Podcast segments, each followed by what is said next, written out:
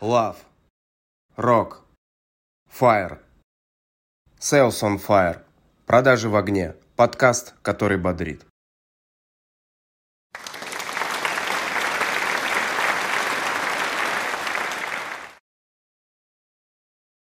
До- Добрый Здравствуйте. утро, добрый день. Здравствуйте. Всем привет. Здравствуйте, дорогие друзья. Э, У нас в студии юмористический выпуск э, программы «Продажи в огне». Э, В гостях у нас сегодня Лидия Урывская, как она сама себя называет, экс-директор по продажам и продвижению компании «Контур». А Что такое продвижение продажи? Сейчас, наверное, она сама расскажет, почему экс и э, что теперь, как она идентифицирует себя теперь. Расскажи, Лидия, пожалуйста. Зовут нашу гостью Лидия Урыцкая. Привет, Лидия. Рады тебя видеть. Привет И всем. еще, кстати, Привет. маленькая ремарочка слушателям, которые решили послушать. Э, Это тот самый случай, когда лучше смотреть И видео. посмотреть. Окей. А, Да, слушайте, проработала 10 лет в компании «Контур». Пришла обычным смертным менеджером по продажам, но, правда, менеджером по работе уже с ключевыми клиентами. Там, если назад копнуть, начинала это, как все, в э, салоне поддержанных автомобилей, выдавала кредиты, как вы понимаете, на поддержанные автомобили а, в городе Березовский, который под Екатеринбургом, ну и чтобы совсем так мне нелегко жилось, салон назывался «Ландо». Э, Я, в общем-то, не очень понимаю, э, из каких соображений. Ну, это так прямо место для начала карьеры. Это, знаете, вот эти девочки, которые на втором этаже сидят, там кредиты что-то до 180 тысяч, и типа 9 из 10 моим клиентам был отказ. Вот, так что начинала я с жести, с жизни, с района по-настоящему. А, проработала потом 5 лет в банковской сфере, и в контур уже пришла в B2B и работала с ключевыми клиентами. Вот за 10 лет потихонечку через руководителя группы продаж, через руководителя отдела продаж, потом SEO одного бизнес-юнита, потом далее SEO второго бизнес-юнита. Только это не карьерный рост, когда тебе одну позицию заменяют другой. Знаете, есть такой карьерный нарост, когда тебе к одной позиции дают вторую. Вот. Потом коммерческий директор бизнес-направления, вот директор по продвижению продажам. И да, в этом году я попрощалась с контуром. Очень экологично мы закончили наши отношения. А, Э, Я так, еще... э, мы поговорим про контур подробнее, но расскажи, вот как сейчас, э, чем ты занимаешься? э, И, и почему, Дина, да? минутку рекламы. да, А, и я зачем? Самое главное, зачем? Зачем? Зачем? А, Да, я за- занимаюсь э, для того, чтобы кайфовать и было на что кушать. Это, кстати, очень взаимосвязанные вещи во взрослом возрасте. Ам, Я тренер по публичным выступлениям. Я на самом деле злоупотребляю этой темой, э, вообще публичными выступлениями злоупотребляю, как все мы, всю свою жизнь, просто сознательно последние 10 лет, именно когда в контур пришла. А учить людей научу- начала Слушайте, наверное, лет 7 или 8 уже назад, но это было хобби. То есть я за это не брала деньги, я это делала на уровне контура, хотя я не была тренером, просто у нас была возможность такой самореализации, я написала курс, методику создала и так далее. Вот, и, наверное, где-то в начале этого года я поняла, что я хочу заниматься этим, ну, так скажем, full time, ну или, по крайней мере, как full time того времени, которое я готова работать. А, Занимаюсь? Так вопрос... Да. Ага. Да, зачем я этим занимаюсь? Я вообще... Короче, я когда посмотрела, э, что мне помогло построить карьеру, а я считаю, что у меня хорошая, довольно стремительная карьера, особенно для девушки в айтишном мире, давайте будем честными, айтишный мир – это вообще-то эм, мужской мир, как э, в песне поется, да, А, но в целом я посмотрела, что мне помогло, и типа на разных, знаете, должностях были разные скиллы, которые нужны, но на каждом всегда нужны были системное мышление и публичное выступление. А, Хотя как раз именно в айтишке публичные выступления очень долго вообще не котировались, не, так скажем, недооценивались. А, Типа важно же создать хороший продукт, ну вы знаете, да, эту тему, хороший продукт создал, положил его на полочку, все за ним сами пришли. Нет, так не работает уже лет 15-20, потому что очень, очень хорошая конкуренция. Вот, и я, в общем-то, в какой-то момент поняла, Я что вот вчера для своим разработчикам рассказывал, что это все сказки про белого бычка. Да, продолжай, извините, я перебил. Слушай, да, так нет, просто понимаешь, 15 лет назад можно было так жить. 15 лет назад ты создавал просто какой-то крутой, ладно, хороший продукт, и он по большому счету был уникальным. это не только в айтишке, вообще в любой сфере. Почему так было? Потому что э, не было таких свободных ресурсов. То есть если ты смог что-то создать, это значит, что у тебя есть деньги. А 15-20 лет назад, чтобы у тебя были деньги, у тебя должны были быть связи. То есть там, не знаю, дядя Бандюган у тебя должен был быть, который ползавода продал и дал тебе на стартап какой-то. Вот. Ну, то есть какие-то прям откуда-то ресурсы. Сейчас ты пошел, взял микрозайм на остановке. Вот. Лучше, конечно, поднакопить на свой бизнес. Но в целом, типа, деньги доступны. HR раньше был ресурс вообще, ну где найти человека, который умел, умеет делать то, что тебе нужно. Ну, типа, площадок каких-то не было, на которых этих людей можно было найти. Чтобы получить какие-то знания, нужно было там 3-5 лет отучиться. Сейчас, короче, вот весь мир перед тобой, э, находишь человека, работаешь с ним на удаленке. HR-ресурсы доступны, деньги доступны. Любой продукт стал повторим. Технологии доступны. Даже если ты создаешь что-то уникальное, ну, давайте будем честными, у тебя полгода, через полгода это повторят. Может, пока повторят, и как внутри будет какашечка, а у тебя прям солнышко и сердечко. Но если там будут люди, которые смогут эту какашечку в слова упаковать красиво, то они, к сожалению, тебя уделают. И мне, короче, претит эта штука. Мне не нравится, когда человек может создать классный продукт и не может про него рассказать, не может его упаковать в слова и там донести, не знаю, до инвесторов или вот до своих потребителей, Извини... до клиентов. Давай, давай. Извини, что перебиваю. Вопрос. А, давай. Для тебя, правильно я понимаю, что для тебя, э, по сути, маркетинг первичный, потому что маркетинг – это история с публичным выступлением, упаковка продукта, вот то, что мы имеем в виду, да, а потом уже продажи. Или я ошибаюсь? Слушай, я не отношу публичные выступления куда-то или к маркетингу, или к э, продажам. Для меня эта штука, наверное, вот как раз на стыке. А, объясню почему. Молодец, Лидия а, ушла от провокационного вопроса. Я просто в маркетинге не секу. Я да мы тоже. Да, потому что... А, ну у вас и маркетологов-то нет в подписчиках, да, наверное? Ну, в общем. Это к продажам тогда относится.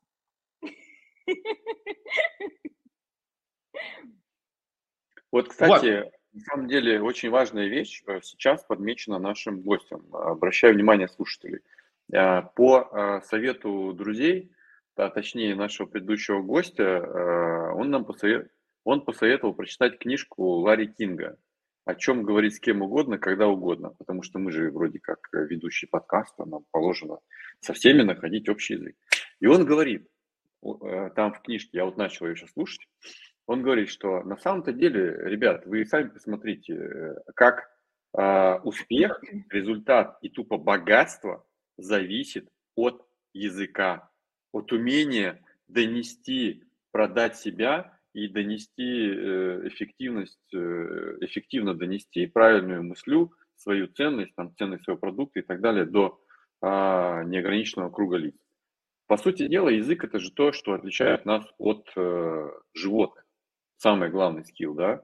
И если мы научимся хорошо им э, владеть, то мы сможем продать себя, продать все, что угодно и заработать херовую тучу бабла. И вот, э, собственно говоря, Лидия пришла к тому же выводу, и поэтому сейчас всех нас учат правильно э, рассказывать про нужные ценностные вещи. Я, Кстати, я правильно просто, вот, ну, просто всех размазал. Всех. Смотрите, коллеги, я всегда такую метафору провожу. А, она, кстати, очень хорошо работает на разработку, на продуктологов, которые вот ну, вначале думают, что говорить это вторично, главное создать хороший продукт. Я, кстати, не отрицаю, что ну, нужен продукт обязательно. Вот, а, я всегда говорю, что, вот ты просто, Роман, сказал, да, что а, нас от животного отличает умение говорить. Я всегда говорю, что наш главный продукт с вами по жизни, любого человека, это наши мысли. Ну, то есть все остальное – это отражение наших мыслей. И меня от миллиардов всего остального существа на планете отличают только мои мысли. И на самом деле это мое единственное конкурентное преимущество. Могут повторить мой продукт, мой бренд, могут мою внешность повторить. Мои мысли не могут повторить. Но вот в чем фишка. Если я свои мысли не умею упаковать в слова, удобно, да, удобно, это же продукт. Мои слова – это продукт. Причем пользователь этих слов не я. Пользователь сейчас этих продуктов вы и ваши слушатели, то есть это аудитория. Я когда говорю, я создаю продукт, который вам должно быть комфортно пользовать. То есть что? Взять его, распаковать и положить в свои мысли. Там, пойти как-то действовать согласно моим советам, инструкциям, еще что-то. И если нет вот этой связки, типа рассказать про свои мысли, то ты проживаешь свою жизнь, и твой главный продукт, он просто в стол. И, ну, блин, мне прямо иногда очень страшно представить, сколько классных идей не знаю, продуктов, каких-то услуг, просто, не знаю, впечатляющих, сумасшедших, каких-то завораживающих мыслей остается внутри человека, потому что он не смог достучаться через слова. Потому что вообще-то, честно говоря, и это проблема образования, я считаю, этому нигде не учат в школе, в институте. Ну, то есть ты этому учишься уже, когда стал взрослым. Когда осознал, и типа там в 35, в 40 ты такой, блин, я же все научился, только говорить не очень хорошо. Блин. То есть в школе нас что учат? Ну, там, реферат пересказать. Зашибись, мне это в жизни 500 раз помогло. Вот, поэтому я считаю, что это такой скилл, который очень долго был недооценен, а в нашей с вами еще, знаете, ментальности сверху накладывается проблемочка – мы еще о себе не умеем рассказывать. Ну, то есть у нас же, а, в отличие, например, от некоторых англоязычных стран, где вы посмотрите, где людей учат о себе рассказывать, да, где ты там, а, тебе дали микрофон, сделай шоу. Неважно, рефераты, защищаешь в школе сценку, там, не знаю, Деду Морозу стишок Санта-Клаусу рассказываешь. У нас же не так. У нас ведь счастье любит тишину, мать его почему оно его любит, кто это сказал, да, а, не выпендривайся, руку в школе тянешь, ты что, самый умный, помоги убогонькому, да, не выпендривайся, вот эти вот все фразочки, в итоге человек о себе вообще не может рассказать. И это тоже проблема. Ну, то есть, когда я начинаю людей учить вообще презентациям, я начинаю с самопрезентации. Потому что, знаете, ну, вы же про продажи.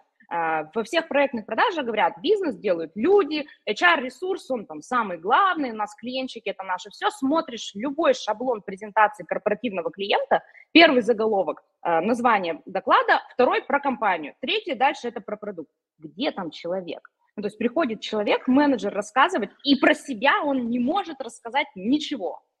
Куда записаться? Где? Где? Вот куда? Где записаться? А, слушай, у меня есть слушай, сайтик, вот здесь будет ссылочка. Да, и мы тебе обещали, что мы тебя будем пушить по поводу телеграм-канала. Ну, окей. А я хотел вернуться к вопросу, который... Да, мы э, хотели э, все-таки понять, мы про слова вот эту вот, да, вот сейчас тему э, самой слова, рассказать о себе. И мы э, зацепились за то, что директор по продажам и развитию бизнеса. Вот как вот эти слова с друг другом сочетаются, что это такое? Вот нашим зрителям и слушателям это будет очень интересно, и э, нашим э, ведущим подкаста «Продажи в огне» Роману Магдаляне и Антону Бороде очень интересно это узнать. Расскажи, пожалуйста. Да, слушай, э, должность называлась директор по продвижению и продажам. И вопрос у нас, да, который вот до начала записи зародился, одно ли это тоже с коммерческим директором или не одно. И вот тут я подушню, я считаю, что не одно. И, ну, наверное, это одна из причин, почему я вот приняла для себя решение дальше двигаться самостоятельно при всей любви к компании «Контур». И вот там через неделю у них выступаю как спикер на мероприятии, действительно очень хорошо продолжаем общаться. Я считаю, что директор по продвижению продажам, ну, блин, давайте так, директор, типа, это человек, который отвечает. За что? За продвижение и продажи. То есть за то, как к вам приходят доходы, через какие каналы, в каком объеме, с каким, там, не знаю, с какой конверсией, с каким средним чеком и сколько ты тратишь на это продвижение. Коммерческий директор – это человек, который отвечает за финрез компании. Ну, то есть там кроме продаж, вообще-то, еще все деньги еще вся стратегия на три года вперед. То есть он как бы не говорит, что мы вам в этом году выполним план. Он говорит, мы сегодня выполним план для того, чтобы через три года что иметь вообще, да? То есть у каждой компании должна быть стратегия. Ты свой бизнес делаешь для чего? Чтобы ехать на Мальдивы, твои дети им занимались, чтобы через пять лет продать и вместе с, с детьми уехать или там всю жизнь пахать до пенсии. То есть коммерческий директор – это человек с более объемным бэкграундом и с более объемным а, ну, так, зоной влияния и зоной ответственности еще раз, директор по продвижению продажам отвечает только за продажи и деньги, которые тратятся на продвижение продажи. Коммерческий директор отвечает за, там, не знаю, за расходы абсолютно по всем статьям, за офисы, за, а, не знаю, за фото других функциональных зон, за обучение, за какие-то комиссионные услуги и так далее. То есть у коммерческого директора гораздо больше масштаб. Он отвечает за конечный финрез. По большому счету, коммерческий директор отвечает за то, чтобы у акционеров были деньги, а нас всех не посадили. Ну, э, получается, что, мне так кажется, я могу сейчас опять ошибаться, но вот эта история директор по продвижению, там, продажам, развитию, это больше идет э, э, к, к маркетингу, потому что ты говоришь про каналы, откуда будут э, приходить клиенты, сколько мы денег тратим, сколько зарабатываем, вот эти все ксаты считать и так далее. А, Нет, я так не это, считаю. Не, не считаю, что это директор по это другое. маркетингу. То есть ну, еще есть, отдельно у вас ага. Отдельно, э, плюс Давай еще так, директор по да. маркетингу, который совместно работает. Да, да, то есть как я вижу, вообще вот, вот есть продукт какой-то, и у нас стоит задача этот продукт в мир, значит, ворваться в жизнь наших пользователей и клиентов. И там есть маркетинг, который а, отвечает за где-то за методологию, но в основном за прогрев, за аналитику. И есть продажи, которые отвечают за то, чтобы собрать этот прогретый рынок. Меня когда спрашивают вообще, в чем основная разница, и почему такой конфликт между продажами и маркетингом, я отвечаю, что это люди, блин, из разных миров. Ну, кто такие маркетологи? Давайте так, я сейчас буду говорить то, что думаю, потому что я из продаж, поэтому это не должно быть видно для продавцов. Но вообще-то маркетологи – это люди мы, с высшим образованием. Мы, мы запикаем, запикаем это сейчас.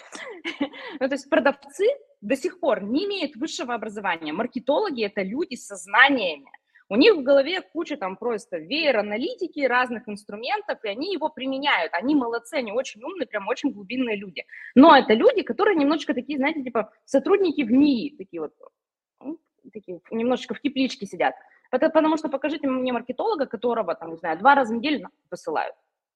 Ну, нет, нету таких. Они сидят, они, короче, таблички нарисовали, умные, но они в тепличке. Вот. А потом, короче, ну, продавец сам виноват, не смог выстроить разговор. Продавцы без образования. Ну, в смысле, как? Подожди, подожди, там, там, да. там еще добав, давай добавим, почему они такие умные. Потому что они же стратегии разрабатывают, они Конечно, они... Нет, это причем, понимаешь, я ни в коем случае недооцениваю. идеальных лидов, да. Но у меня не сочетается, у меня 90, 99 франков, вот этот фильм, где там маркетолог, да, да, да, да, да, да. И вот этот вот, который стратегию прописывает. Не, ну просто как бы не все употребляют ведь тоже. Если бы, если попасть в такую тепличку, то в целом неплохо. А продавцы, да, маркетологи такие умные люди, они сидят защищенные, значит, там, ДМСами от того, что их посылают там всякими красивыми офисами, ходят в тапочках, э, в туалеты, в которых играет музыка. Кто такой продавец? А меня, когда я, когда я работала продавцом, у меня были такие недели, и это была моя типовая неделя, типа пять дней в неделю, это пять городов. Что такое пять городов с нашей авиацией малой? Это значит, за ночь у тебя два перелета. Я иногда не брала гостиницу, потому что в этом нет смысла. Типа я провела три встречи в каком-нибудь Волгограде, а на следующий день мне в Улан-Удэ. Я такая лечу до Москвы, там у меня пересадочка два с половиной часа, потом я лечу в Улан-Удэ. 6 утра я такая, зашибись, зайду в зал, э, налетала себе на карту золотой, зайду, приму душ. Все, какая там вообще тапочки, какая там музыка, просто если в туалете. Если у тебя есть туалет и шаурма на вокзале, в целом твой день состоялся. Посыпала сверху активированным углем, как это, как будто пудрочка красивая, только черная, и зашибись, и надеешься, что в следующий раз ты там очнешься в нужном городе. Ну, это, это прям у тебя лак, так бывает. сценарий, Лидия, был. С шаурмой. Ну, слушай, вот все командировочные продавцы сейчас поймут меня. Я вон помню, как я с малым со своим, еще ему 3-4 года было, его не с кем было оставить, мы с ним по поездам херачили, просто там надо было из Самары в Саратов э, ночным поездом. Я помню, лежал э, на этом, на, на нижней полке рядом с ним, и у нас было купе, там никого не было. Я, я значит, на стреме, чтобы мало ли кто-нибудь зайдет, там вдруг непонятно, кто подсядет там и так далее. Да, ну, мы... Истории потом, было по-моему. А потом, короче, да. я в Роснефти, с ним мы сидели на переговорах, он такой, папа, я какать хочу. Потом сидим такие, значит, там, а, кру, э, а, как, как в анекдоте, я хочу, я хочу апельсины какать. Он такой, папа, я какать хочу. А я там это спикаю, там все. Я говорю, ну иди, сходи, там найди туалет где-нибудь по коридору, знаешь, там это. И, значит, я сижу такой, там 5 минут проходит, 10 минут проходит, а он уже сам умел попу вытирать тогда. Я такой, так, парни, э, И смотрю, фикус выносят. Эм, давайте сделаем перерыв, короче, э, мне надо отлучиться на 5 минут.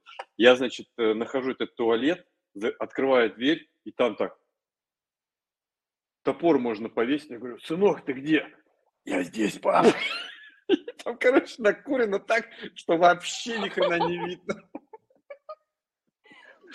Лита, скажи, пожалуйста, вот э, у тебя, ты говоришь, там 5, 5, 5 дней перелеты, ну, бесконечно. Ну, короче, все в огне, как, как по классике. И, и не продажа, вот, а другое место было в огне, да. Да, да, да, да.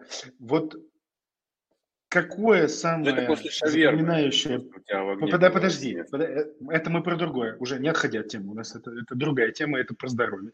А, значит, смотри, какое самое интересное приключение ты нашла на, вот, э, в этих путешествиях? Что тебе больше всего запомнилось? Я не знаю, может быть, встреча с, с, каким-нибудь клиентом как раз в VIP-зале или что-то еще.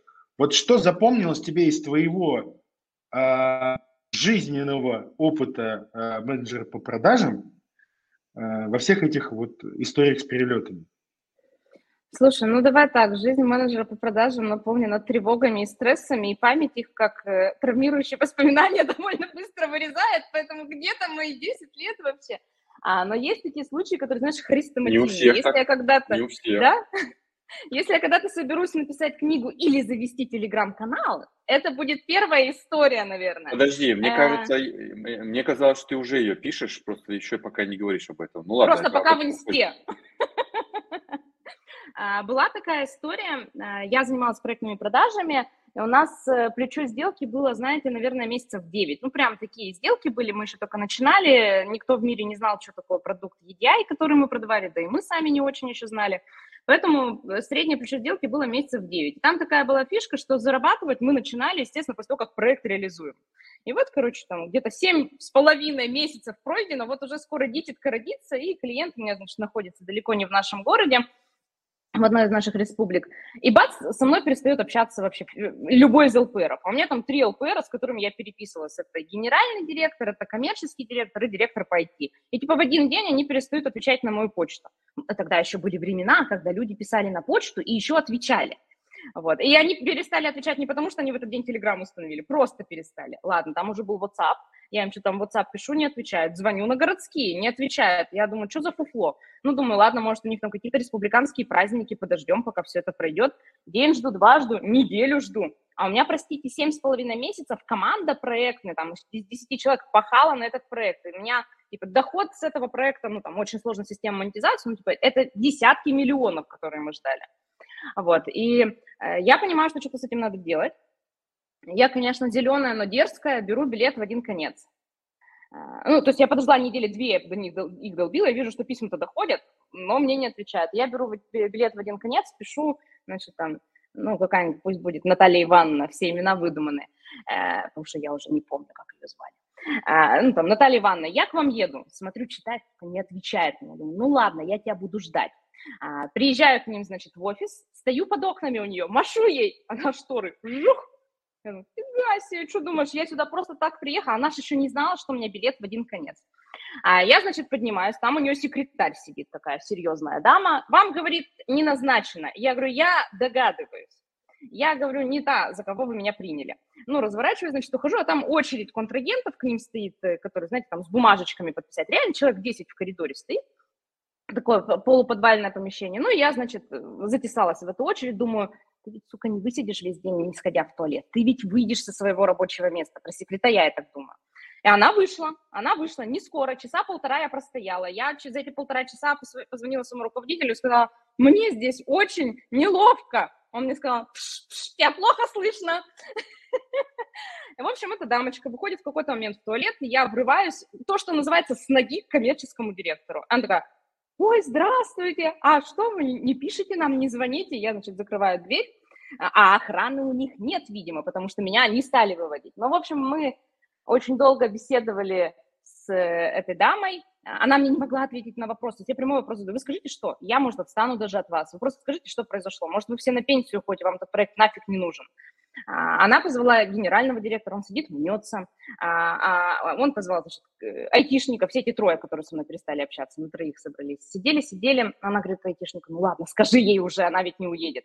И она мне так очень тихонечко намекает, что с конкурентом они договорились куда интереснее, чем со мной, потому что я предлагаю только условия для компании, а не для них лично.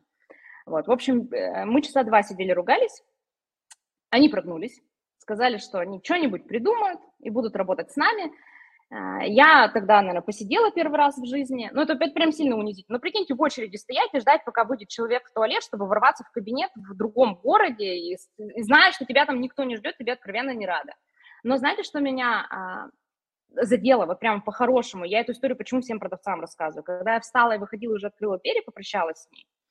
А, вот это, знаете, как в фильмах. Э, Он посмотрел, а как в песне, он, он обернулся посмотреть, не обернулась ли она. Я уже дверь открываю попрощаться с ней, а она мне говорит, Лидия, вы знаете, я бы вас на работу к себе взяла. И я в этот момент понимаю, что она, ну, как бы она в одной роли находится, да, со мной, когда я ее, эм, там, э, контрагент, ее партнеры, и у нее одни интересы. Но, типа, она меня, как коммерческий директор, она очень крутой коммерческий директор, который ты заходишь, она тебя посылает просто потому, что, ну, она так может. Я еще всегда думаю, если тебя клиент послал нафиг уже надо, ну, или еще куда подальше, надо уже переходить на один язык с клиентом. Везде же учат говорить на одном языке с клиентом, я тоже на районе выросла, тоже могу. Вот. Меня, конечно, тогда это впечатлило, и я всем продавцам говорю, да-да-да. И давай обнимемся и пойдем вместе. Я всегда продавцам говорю, вы когда с коммерсом общаетесь, вы не бойтесь быть дерзким, напористым, потому что даже если там, сейчас это неудобно, вас как личность все равно заметят и там, к вам пропитаются уважением. На это уважение потом выставите счет. Вот такая история. Э, я купила билет обратно. Ох, прямо, прямо от сердца.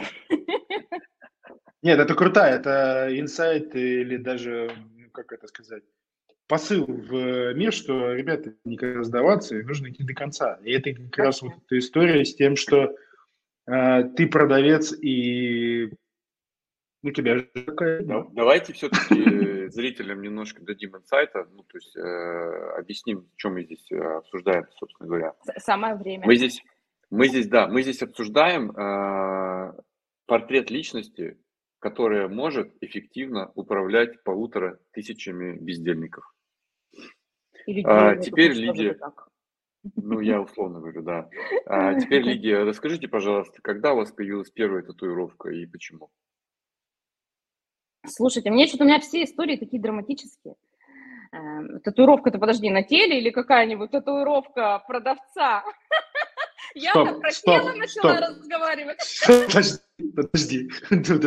Какая татуировка? Давай, давай с приличного начнем.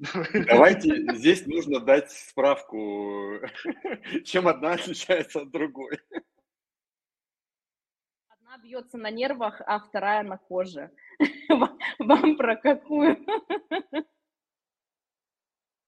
Ну, у нас есть э, известная личность, э, мы все его знаем, что он написал книжку про 45 или 50, 45, по-моему, татуировок.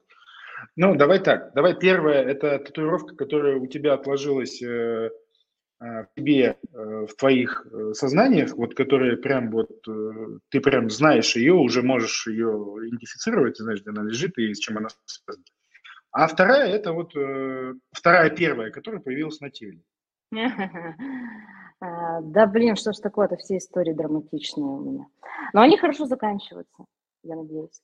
Э, давайте так, значит, та, которая отразилась. Ну, смотрите, у меня есть такая какая-то особенность, э, видимо, кармическая. Меня, кроме последнего повышения, всегда повышали до того, как я была к этому готова. А, я всегда думала, что это кредит доверия такой ко мне, но потом, когда я стала также людей безжалостно повышать, я просто поняла, кого-то надо поставить, ну, ты более-менее подходишь, ну, не получится, другой придет, мы за это время его вырастим. Я тогда считала, Гася, они видят во мне какую перспективу. Вот, меня первый раз э, повысили на руководство, э, ну, типа, смотрите, я была key аккаунт-менеджером, линейным сотрудником, хорошим, но линейным, я отвечала за себя. Меня сделали руководителем группы из трех камов, ну, типа, я понимала, что эти люди делают. Мы поработали с ними три месяца. Через три месяца руководство, всего опыт руководства три месяца камами тремя, меня делают SEO э, бизнес-юнита глубоко убыточного, многолетнего убыточного на тогда, наверное, типа 150 человек, и у тебя резко в подчинении не только продавцы, ну, там несколько команд разработки, внедрение несколько команд, техническая поддержка, маркетинг. С тобой как бы вообще-то разработка не здоровается. Ну, потому что тогда, это там еще было 9 лет назад, вообще разработка как относилась к продажам? Я надеюсь, в контуре просто не так, я надеюсь, что во всем мире не так. Но тогда а, разработка относилась к продажам примерно так. Типа, в продажи идут те, кого не взяли в разработку.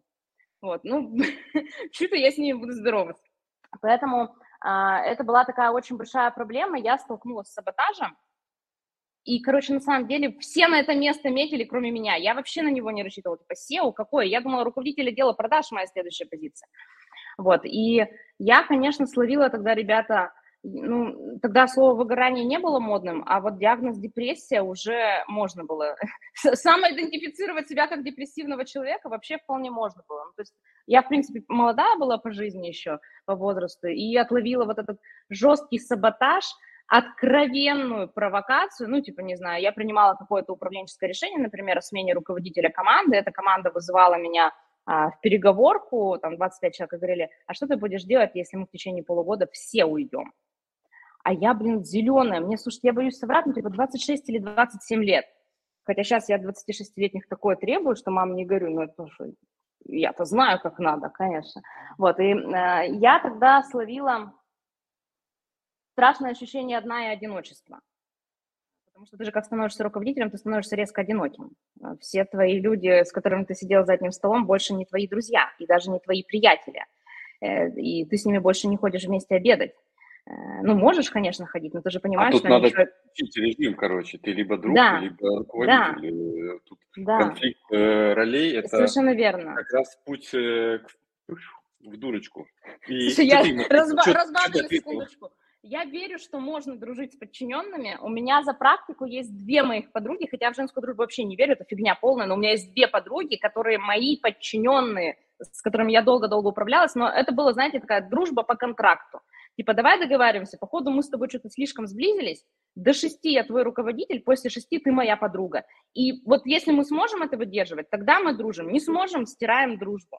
А, и у меня был такой случай, мне подружка как-то звонит, типа, времени там полдесятого, десять, звонит, можно я к тебе приеду с вином? А она вообще уравновешенная. Ну, то есть я такого от нее там за пять лет не слышала. Я говорю, ну, давай приезжай. Мне как раз там дитятки 9 месяцев. Я говорю, сейчас я ее укачаю, пригоняй, тем более с винишком. Она ко мне пригоняет домой, реально с вином.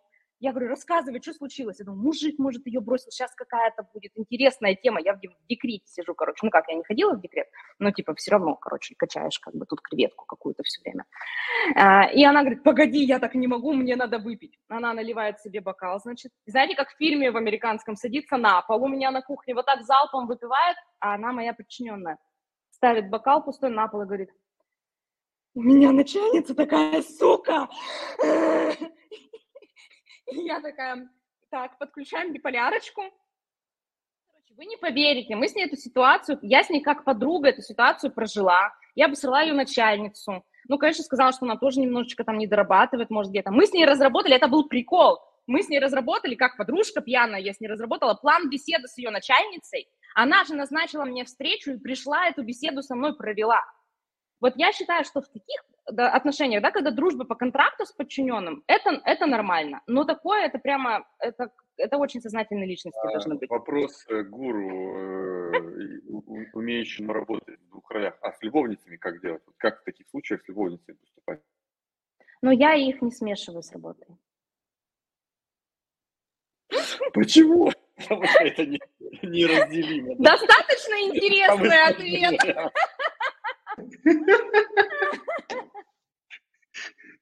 Так, у меня Слушайте, были отношения меня... на работе, и это, кстати, тоже прикол. Э, а у меня были отношения на работе вплоть до того, что мы договаривались, а, то есть мы выходим из одного подъезда утром, идем в один офис разными дорогами. Ну, типа там офис, как бы он находится там через несколько кварталов, типа разными дорогами. Не потому, что нас засекут, нет, ну, типа мы все равно тусовались все вместе, потому что мы должны перенастроиться за это время. Ну, типа не за ручку прийти в офис, а типа пока мы идем, у него, значит, плечи вырастают, а я, короче, скукоживаюсь до исполнителя. Вот. А там обратно идем, я, короче, уже там скалочку, там пилу вот эту, женщина пила, из рыбы пила, из женщины пила. Вот. Так что я считаю, что существуют отношения за пределами работы, если они по контракту. И теперь Мне мы кажется, переходим ушли в сторону, к, к, к, к, важный вопрос, под... Э, а мы ушли в эти отношения. Да-да-да. Подожди, мы как раз... Что там было? Отмотайте назад.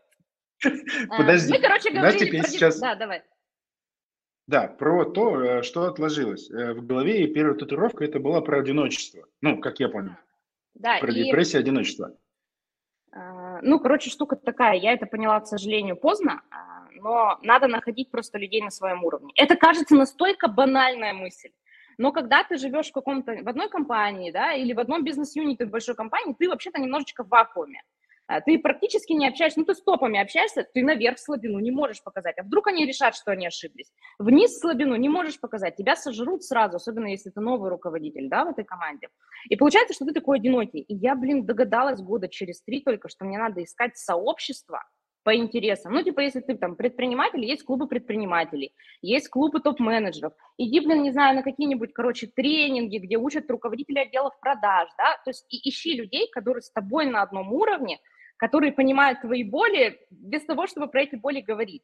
А ты как бы вот в операционочке грязнешь и, и такой супер одинокий, и все время в ощущении неуспеха собственного находишься, ну, потому что сверху давят, снизу топчет, вот, и, ну, это такой лайфхак, который я потом всем своим э, сотрудникам говорила, кого повышала, как только тебе становится плохо, ты либо сам находишь с кем пообщаться, либо ты приходишь ко мне. У меня другая позиция была, то есть у меня, у каждого же еще руководителя своя как бы культура повышения, зачастую я сталкивалась, вот, вот мой опыт повышения, типа тебя кинули, всплыла, молодец. Это, кстати, с точки зрения эффективности меня как руководителя самая правильная штука. Ну, типа, если я не сдохла и в дурку не улетела, то я вообще-то сверхэффективна, потому что я быстро научилась всему сама, еще и справляться со всеми стрессами. Но это безжалостно. Прямо особенно к молодым ну, там, людям, девушкам это безжалостно. Поэтому у меня была другая, прям противоположная э, культура. Я говорила, как только тебе стало плохо, ты приходишь ко мне, я, как твой руководитель, несу ответственность за то, насколько ты способен справляться с задачами. Если ты не справляешься с задачами, это не твой косяк. Это мой косяк, что я тебя поставила на задачи и не помогла тебе адаптироваться. Ну, то есть понятно, что я какой-то там 10% на рост тебе даю, а то, что я тебе еще 180 накинула, так я тебе должна помочь. Но я не знаю, справишься ты или нет. Твоя ответственность сказать мне, что не справляешься. Моя помочь. Вот, то есть у меня такой вот лайфхак был, с одной стороны, я всем говорила, ищи себе тусовку по интересам и по своему уровню, а, а когда повышала именно своих людей, я говорю, ты должен ко мне приходить. Твоя ответственность не держать это в себе, сказать нечестно. Типа ты для меня из этого слабым не станешь, ты станешь адекватным. I love CRM. Все, что вы хотели знать про оптимизацию, автоматизацию и роботизацию бизнеса, но стеснялись спросить. Селзай – это SaaS-продукт с искусственным интеллектом под капотом, который очень точно распознает контекст переговоров. Мы анализируем разговор менеджера по продажам следом на лету и делаем три вещи одновременно. Первое – скорим лида, понимаем, насколько он соответствует вашему идеальному портрету. Второе – объективно оцениваем качество работы менеджера. И третье – аккуратно заносим данные из диалога в вашу CRM. Вот. Вот тут вопрос. У меня как раз два вопроса. Ну Подожди, давай, давай. Два вопроса. Первый. Э, мы ушли от ответа, а, что ты этим шантажистам ответила, когда они тебя приперли к стенке? Я сказала, ну ничего, найму новых. Ну, это честный ответ. Ну, в смысле, это же как? Я Нет, ну я могла идти. Ну, ничего, ребят, ну а что делать? Ну, найму новых. Что-то делать. Нет, ну давай так, меня ставят перед Хотите, фактом. 25 человек заявление. уйдет ну, 25 человек уйдет. То есть, если бы меня спросили, а что ты можешь сделать для того, чтобы мы не ушли, это был бы диалог. Когда со мной в терроризм психологически вступает, я с террористами не веду переговоров. То есть, если вы мне говорите, что вы уходите, зашибись, уходите, Обнял. тогда я пошла искать Обнял. новых. Молодец. Э, знаешь, в чем самый Я бы тоже сам ответил. Знаешь, самый прикол? Э, прошло, наверное, лет 8 после этого разговора или 7, и вот именно парень, который произнес эту фразу, подошел ко мне пьяненький на новогоднем корпоративе, он все еще был в той же должности, а я уже была коммерческим директором, он подошел ко мне, обнял меня пьяненький на корпоративе, там большой зал был, сказал, спасибо, что ты с нами все эти годы была. И знаете, что самое стрёмное? Что я ничего не почувствовала. И я вот тогда поняла, что все прошло правильно. Ну, типа, меня больше, мне не нужно завоевывать ваше уважение, мне не нужно завоевывать вашу любовь. Я строю бизнес, и те, кто идут со мной, строят свои карьеры, и их семьи живут лучше. Если не сходится, в этом ничего плохого нет. Мы просто живем в разных параллельных вселенных. Вон там сколько компаний, бизнес-юнитов. То есть я, я, мне казалось тогда, что когда я завоюю вашу любовь, вот, вот 8 лет назад, когда вы придете и скажете, Лида, это было правильное решение, я расплачусь и обниму и скажу, как хорошо, что вы меня поняли. Он пришел, понял, и я такая, Зашибись, винишка тут еще есть. Где, где ты брал вино? Ну, ок, такой, знаешь. Кто ты? Ну, ок, кто такой? А, как обычно отвечаю, держи, в, держи в курсе. Пока мы не ушли далеко, да. Вот ты говоришь, э, там, клубы по интересам, найди себе, там, чтобы обмениваться, да. Ты где состоишь сама? Я состою с собой в гармонии, со своими внутренними голосами. Слушай, на самом деле, давай так, у меня, я сейчас состою в одном из бизнес-клубов э, предпринимателей, но я честно в нем состою не потому, что мне нужны предприниматели, я там прокачиваю личный бренд. Ну, в смысле, я там развиваю бизнес, то есть я там учу предпринимателей выступать, я туда для этого зашла. А вот ищу людей, с которыми мне круто на одном уровне, я обычно на обучении. Я сейчас э, заканчиваю Executive MBA, вот в феврале должна диплом защитить. И, ну, там, конечно, уровень людей, которые, блин, готовы, либо которые готовы свои полтора миллиона минимум заплатить за образование, а это, блин, деньги огромные, либо компания за них готова заплатить, это значит, какой вклад они, да, реализовали. А, были там кейсы вообще очень прикольная девчонка, которая заплатила за себя, а потом ей собственник эти деньги вернул, потому что увидел, как она выросла за это время, и сам к нам на лекции приехал, ну, нас всех, конечно, полил грязью, э, что мы не считая нищеброды вообще, ну, в целом, это тоже такое признание. И там, конечно, люди, э, с которыми не надо говорить, что тебе тяжело. Там, а, а, у одного глаз дернулся, все вместе поржали, все вместе поплакали. То есть не обязательно прямо какой-то клуб искать, а, образовательные любые площадки, не знаю, там, какие-то тусовки типа конференции каких-то отраслевых. Вот это то, где ты можешь быть собой, то есть тебе не надо держать вот эту мину перед, руководством, мину перед командой, ты сам собой тебя принимает. Ну, такой, знаете, типа клуб анонимных руководителей.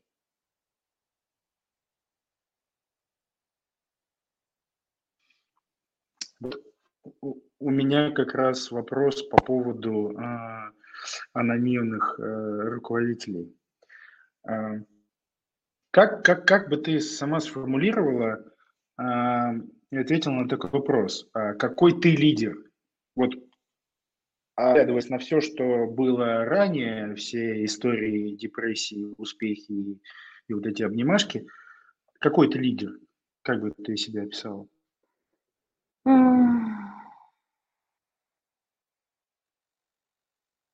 Наверное, по-честному, я жесткий лидер, но жесткий не значит жестокий. Жесткий это значит, ты держишь каркас.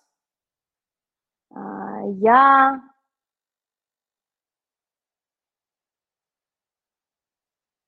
эмпатичная при этом. Ну, то есть для меня все равно... Симпатичная? То, что... Это понятно, это вообще первое было. Эмпатичная, ты знаешь речь про что? Про то, что я, несмотря на то, что я коммерческий директор, для меня моя цель никогда не были там циферки где-то в BI или в Excel. Э, для меня всегда было важно, э, давайте так, мне, я кайфовала не потому, что мы заработали деньги, я кайфовала от того, что я строила э, архитектуру из людей, которая работает без меня. То есть это, наверное, такой третий тезис. Я руководитель, который легко уходит, когда построил.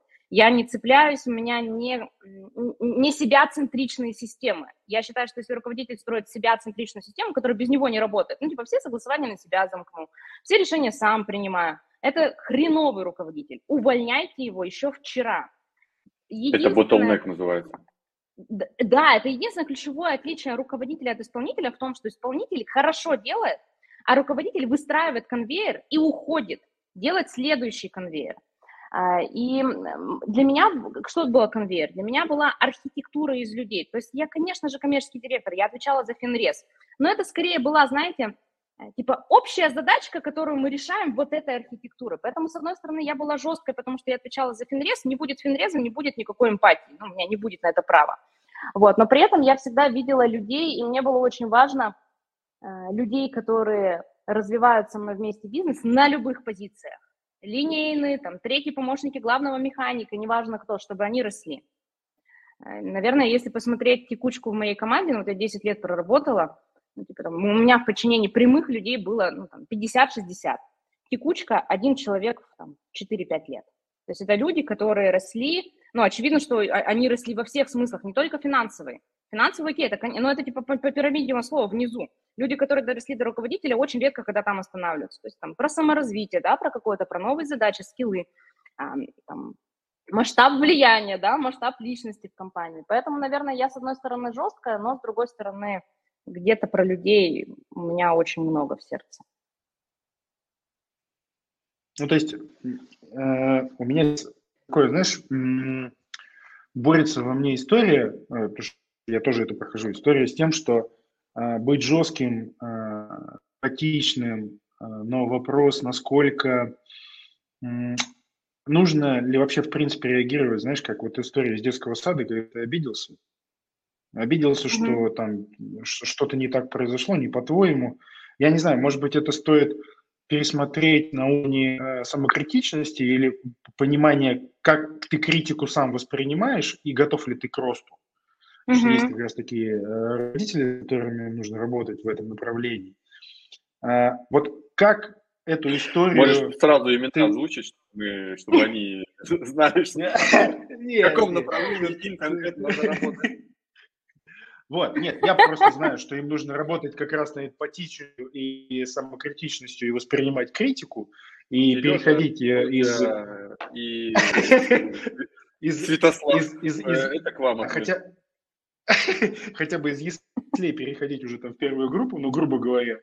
Э, вот как ты, эм, как ты с такими ребятами работал, и были ли они у тебя такие? То есть вот Э, я понимаю, что история с э, терроризмом, там мы все уйдем, это... Но история с тем, что люди э, вроде как бы хотят учиться, но они не могут. У них нету вот этого вот... Они не могут переключиться. Они вот как закрыты там через меня, все там. Вот, вот, вот как ты с этим работал? Вот, мне интересно. Слушай, э, да очень просто. Если такой человек, ну как, такой человек, как правило, амбициозный. Если он все замыкает на себя, то у него есть какие-то вот это вот, знаешь, комплексики. Это неплохо, у нас у всех есть комплексы, главное их осознавать, да, главное со своими демонами подружиться. Э, у меня было две таких истории, когда люди построили офигенный конвейер. Вот они прям пришли на разруху, я их на эту разруху наняла, знала, что они справятся. Но они построили вот такую вокруг себяшечку. А потом пришли и сказали, что-то скучно. Два таких человека было очень крутых. Обе, кстати, женщины. А, что-то скучно, хочу расти. Я говорю, зашибись, давай, у меня для тебя уже есть э, следующее предложение наверх. Ну, все мы озвучиваем, задачи, зарплату, все нравится, нравится. Когда готов переходить? Ну, давай через две недели. Ирали, а ты кого вместо себя поставишь? Ну, сейчас кого-нибудь придумаем. Она мне, значит, приносит там список из 10 кандидатов. Я говорю, ну, погоди, вот этого эмоциональный интеллект вообще в никуда. Этот с саботажем не справится, у этого системностью никуда. Что ты мне за список принесла второклашек? Каждого из них можно взять, но нужно год, чтобы его вырастить. Я говорю, приходите через год. Так, а ты шутишь? Я говорю, нет. И когда я встречаю сейчас таких людей, уже их быстро отчекиваю, которые пытаются систему себя центрично построить, я говорю, окей, ты можешь в этой системе, в принципе, если ты готов работать на этой позиции всю жизнь, давай э, как-то часть корабля, часть команды, сердечко в свое в сундучок кладешь, мне передаешь, и контракт ты всю жизнь здесь пока планы выполняешь. Хочешь куда-то расти, ты должен уметь выйти за месяц с любой самой крутой позиции. Это значит, что у тебя к этому моменту есть не просто люди, которые втроем тебя подхватят, ну, типа тебя как бы немножечко разделили, расчленили, три человека взяли. Нет, у тебя должно быть два зама, полноценных, каждый из которых тебя тянет. Почему два? Потому что не каждый согласится, а вторая еще уйдет в декрет. Вот, поэтому, э, ну, реально не каждый зам согласится стать первым человеком, потому что уметь все делать и уметь брать на себя ответственность за решение – это вообще разные скиллы. И это иногда принципиально разные типологии личности. Поэтому для меня, когда я чекаю людей, вот, которые пытаются вокруг себя построить, очень легко. Если ты больше не хочешь расти, меня это устраивает, зашибись. Все работает на тебе, просто, пожалуйста, живи долго. Вот. Если хочешь куда-то расти, you're welcome, под тобой должен быть Страховку подороже, и, ну, да. все будет Да, да, да, да. И это, и не ходи под э, теми местами, где снег может на голову упасть. И, как правило, такие люди очень хорошо на такой комментарий реагируют. Ну, потому что они понимают, что это, короче, не про то, что сейчас... Ну, то есть они почему все вокруг себя делают? Это, говорю, это какие-то комплексы, типа, я хочу контролировать, там, власть, мне нужна власть и контроль. А когда ты ему говоришь, я тебе дам власть и контроль на уровень выше, но этот тогда сумей делегировать, они такие, так это мне нужно. Это, оказывается, не компании нужно, это не лиге вот этой нужно, это мне. Сейчас, погоди, я сейчас кого-нибудь быстро начну развивать. И очень легко начинает себя сбрасывать все лишнее. И даже то, что можно было бы оставить. Ну, то есть это история про то, что э, управление людьми, то есть рост э, образования, прокачка. Вот, ну, я тоже придерживаюсь такой практики, что да, после тебя не должно быть ничего сломаться. Это очень такая классная позиция, когда ты выстраиваешь некие рельсы, ставишь паровозик, он поехал, он катается вот постоянно да? не а, Но вот насколько люди готовы и управленцы готовы меняться в плане того, что они э, будут заниматься людьми, насколько у них история с операционкой и управлением, вот именно с самим менеджментом э, в голове есть. Насколько сейчас, вот как ты видишь это? Ты видишь, вот, ну, так, так ты обучаешь, э, общаешься с э, многими ребятами, есть ли в голове вот эти вот мысли у людей, что да, мне нужно меняться, мне нужно уходить э, ну, именно в управление, не в операционное? Угу.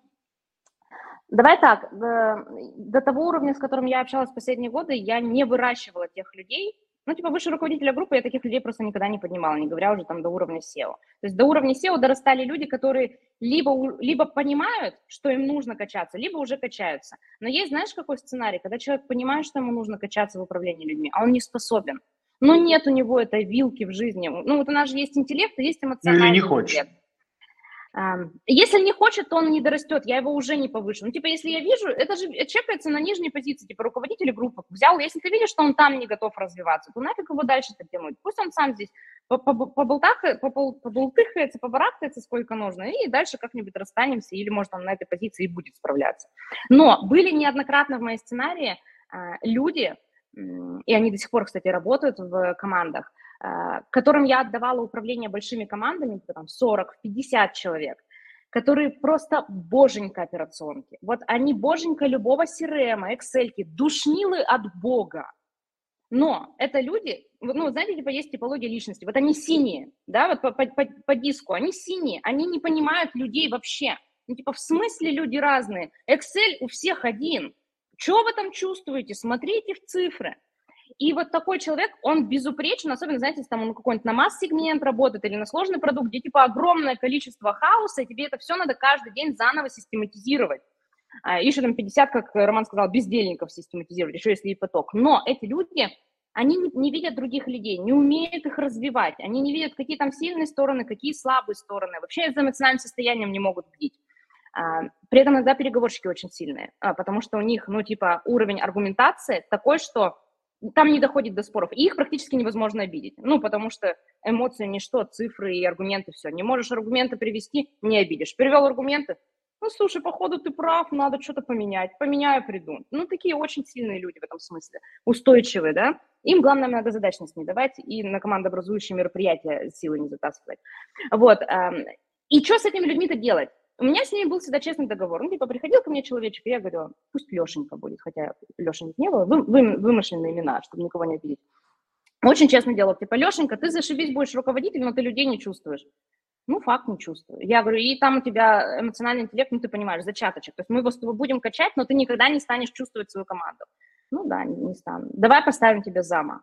Ну, то есть мы сразу делали рокировочку, типа наверх я ставлю, как правило, мужчина с, таким, э, с такой типологией. Бывают женщины, но чаще мужчины встречаются, такие аналитики, методологи, разработчики. А под него ставлю зама по продажам, девочку, которая боженька в эмоциональном интеллекте. Но она как раз такая немножко, что, по CRM заполнять, у меня слишком коротка жизнь для этого, давайте, короче, дипломы напечатаем лучшим продавцам, там вот это, у нас на первом этаже кубки продаются, сейчас мы купим кубок и будем в раз портал передавать, что, зачем CRM, ой, не, не мешайте мне жить. И они в паре, короче, он ее табличками, она все это выслушает, команде он таблички спустит, команда на таблички смотрит, заявление, что ли, написать. Подождите, у меня же есть кубок!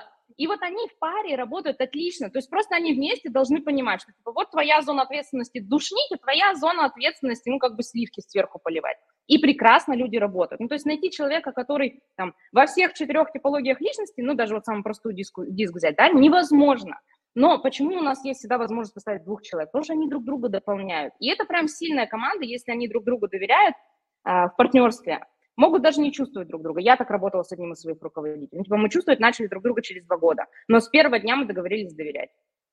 И это нормальная тема, поэтому есть такие люди, которые не способны управлять людьми, но они великолепно и филигранно управляют процессами. Ну и зашибись. Людьми будет управлять его зам. Ну или там наоборот.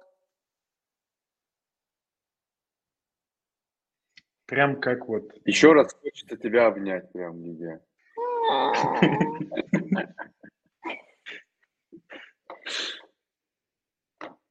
У нас э, времени мы успеваем еще? Чуть-чуть осталось. У нас в общем, времени, да, у нас... да, э, да, Антон хочет Да. просто спросить тебя следующее. Вот смотри, ты такая вся энергичная, такая вся э, офигенская. То есть чувствуется, что у тебя Спасибо. энергия прет, э, прям тебя переполняет. Ну, очевидно, что именно такой человек, энергичный, э, может управлять там 1500 бездельников, чтобы на каждого хватило по чуть-чуть, хотя бы там... Да, Подожди, бездельниками управлять легко, а вот если это полторы тысячи деятельных, И тем более... Ребят, Это из- это извините. черви. Червей высыпаешь, и они все в разные стороны такие побежали. Да. Надо всех собрать. А, да, и вот вопрос возникает, да, как, где ты черпаешь вот эти все источники свои неиссякаемые? Откуда берешь э, энергию? Только честно.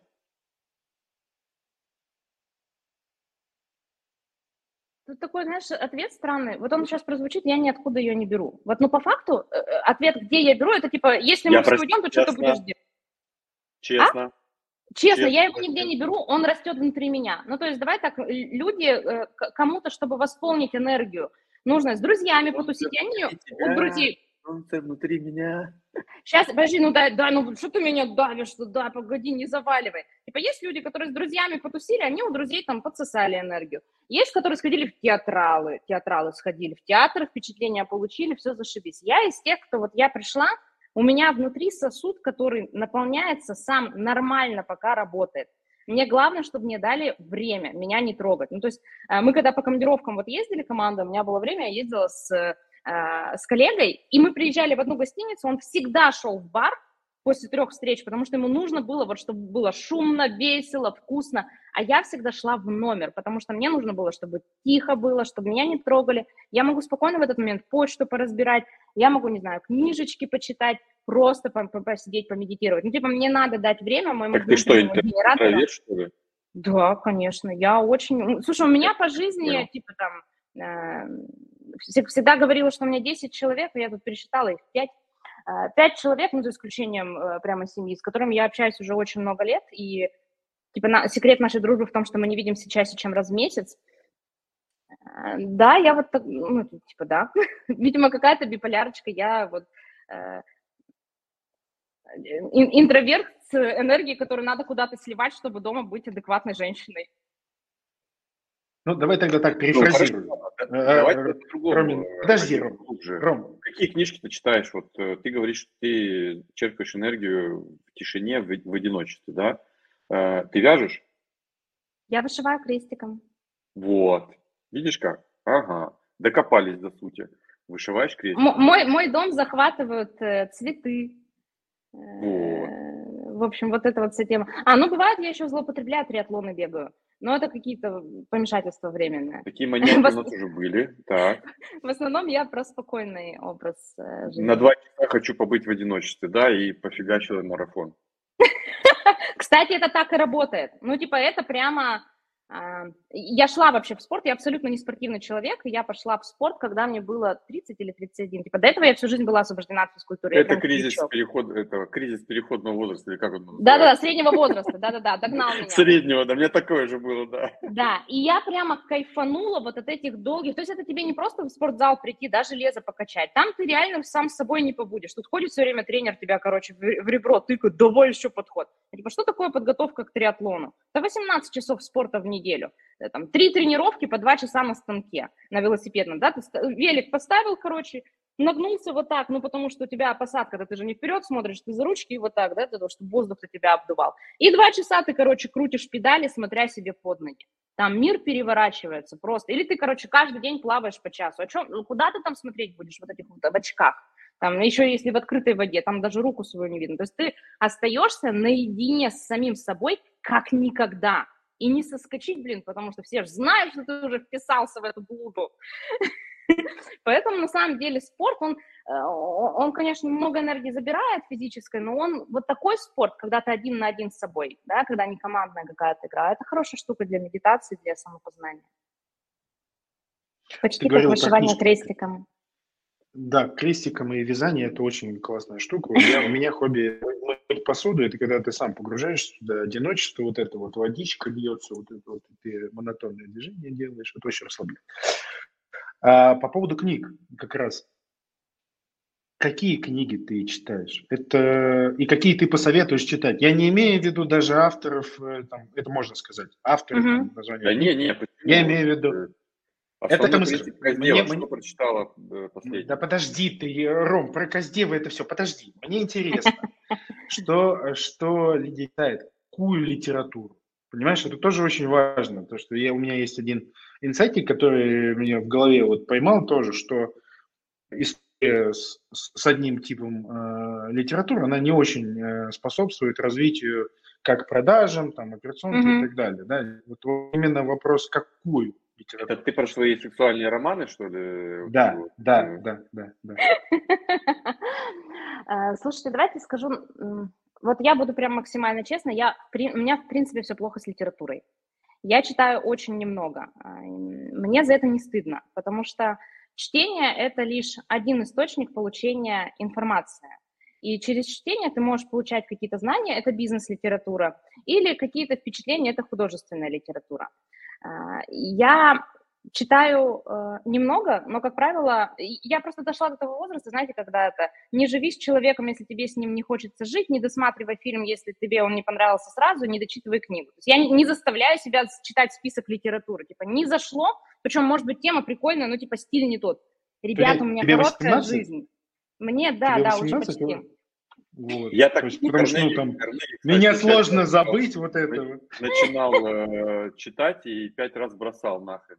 То же самое про Кови, семь навыков Да, да, людей. да.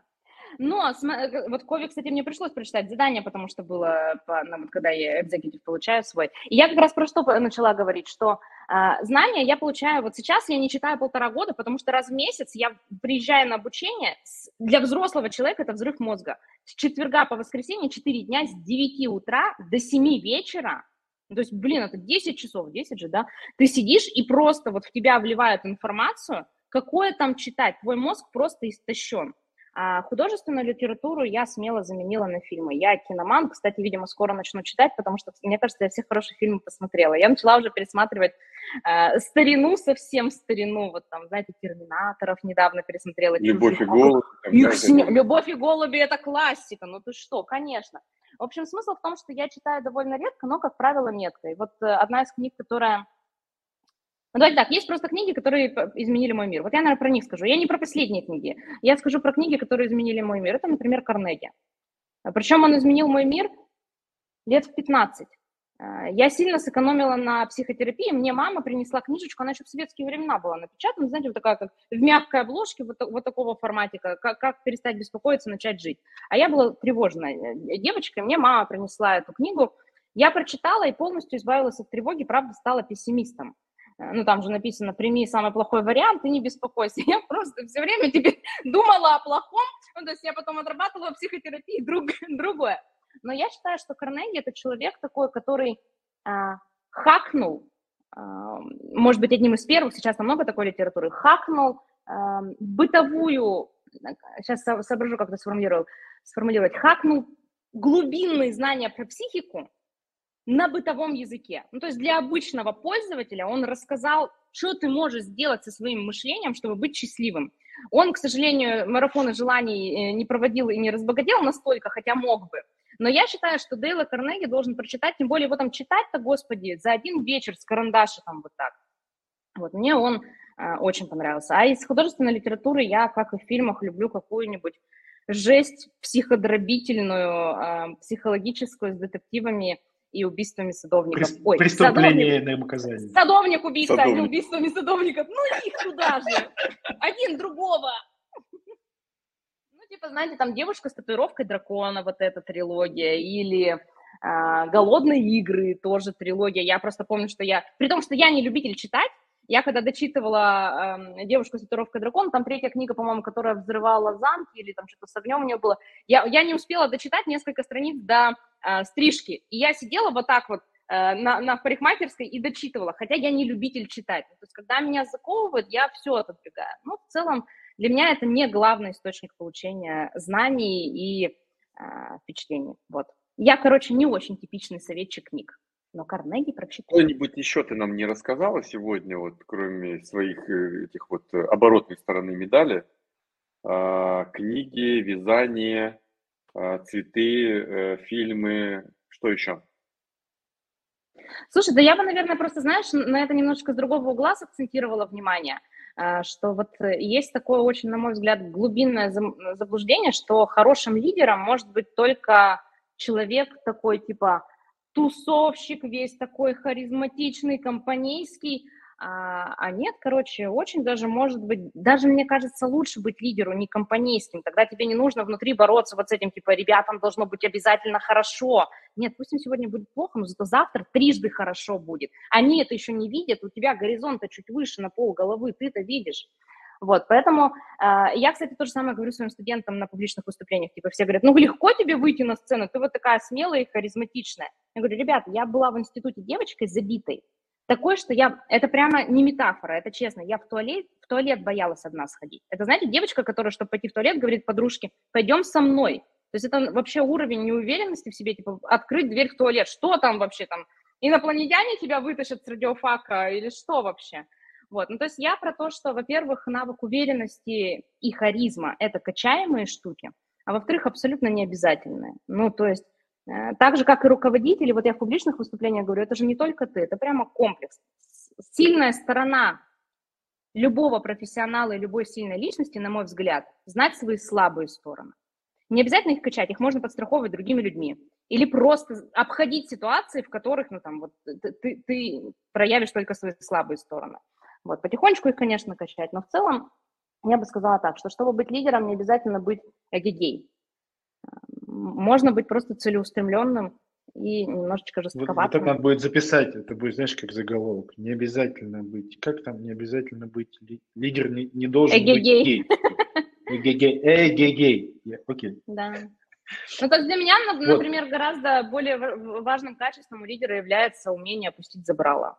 Ну, то есть пока все суд, ты опускаешь забрало и бежишь. Ну, то есть это гораздо важнее. Иногда ты бежишь вперед, а люди уже потом поверят тебе и побегут за тобой. А если ты компанейский, то ты будешь там тусить и пытаться их взбередить. Потеряешь время на рынке.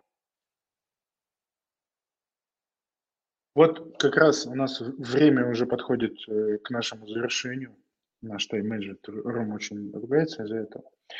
А, а, Не платит премии потом. Да. Вообще не платят. Премии да, не забирают, только даже штрафуются, я бы сказал. Вот, За каждую секунду опоздания, да. Мы, мы обещали тебя пушить э, по поводу телеграм-канала. Вот, надо будет все... Все, блядь! Я сам сказал, да, вот это слово. Э, вот, но из того... Давайте сейчас придумаем название твоего телеграм-канала. Да, да. Вместе.